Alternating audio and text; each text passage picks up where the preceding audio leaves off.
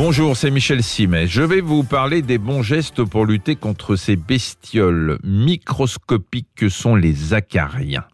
Je vous ai déjà parlé des housses de matelas, des housses d'oreiller, validées par les allergologues. Hein, j'insiste sur cet aspect. Je dis bien validées par les allergologues et je précise à ce sujet que ces housses, il faut les laver à 60 degrés et deux fois par an. Pour le reste, il existe tout un tas de gestes simples qui permettent de lutter contre les acariens. La première des choses, elle est connue, mais ça ne fera pas de mal de le rappeler, c'est d'aérer toutes les pièces de la maison ou de l'appart, quelle que soit la météo, un petit quart d'heure tous les matins et tous les soirs, ça permet de renouveler l'air et de lutter contre l'humidité parce que les acariens adorent l'humidité. C'est pour ça que je vous conseille aussi de vous débarrasser des humidificateurs d'air auxquels vous pourriez recourir ou en tout cas de les utiliser à dose très homéopathique. Par ailleurs, à la maison, où l'on évitera les températures supérieures à 19 degrés.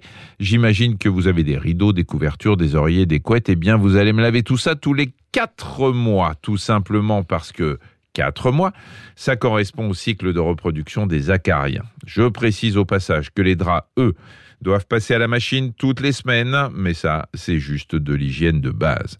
D'autres conseils, le canapé du salon, s'il est en cuir, c'est mieux. S'il est en tissu, vous optez pour un modèle dont on peut enlever la housse pour la laver. Tous les trimestres, ça me paraît une bonne périodicité. Si vous aimez les tapis et la moquette, sachez que vous rendez service aux acariens, donc à vous de voir. Hein. mais si vous êtes sujet aux allergies, il faudra peut-être penser, dès que l'occasion se présentera, à repenser votre intérieur. Sinon, quand vous faites la poussière, bah, vous utilisez un chiffon légèrement humide, comme ça vous ferez vraiment la poussière et vous ne vous contenterez pas seulement de la déplacer. Et puis pour finir, j'en reviens à ce par quoi on a commencé, vos matelas. S'ils sont en mousse ou en latex, les fibres sont plus serrées et ça complique la vie des acariens parce qu'ils ont du mal à y faire leur nid.